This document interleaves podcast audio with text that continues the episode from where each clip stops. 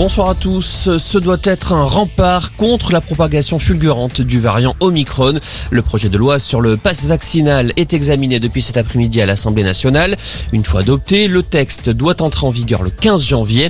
À partir de 12 ans, il faudra être vacciné pour accéder au bar, au restaurant ou aux lieux culturels.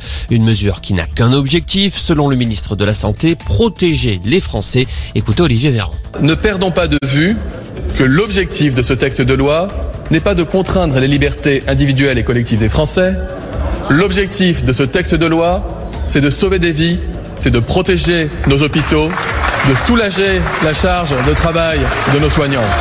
Je le dis parce que lors des 11 textes précédents, peut-être 90% du temps de débat était consacré pour critiquer les externalités négatives de telle ou telle mesure, parfois en oubliant et en perdant de vue le principe même de ces mesures qui sont des mesures de protection. Nous ne les prenons pas de gaieté de cœur. Et Jean-Luc Mélenchon, lui, n'est franchement pas convaincu par ce passe vaccinal. Une mesure 100% inefficace, selon le leader de la France Insoumise, qui estime que la liberté est la meilleure des protections. En attendant ce passe vaccinal, des nouvelles règles sont entrées en vigueur aujourd'hui pour lutter contre le variant Micron, notamment à l'école avec des changements concernant les tests. Désormais, lorsqu'un cas positif est détecté, tous les élèves de la classe devront faire trois tests en quatre jours.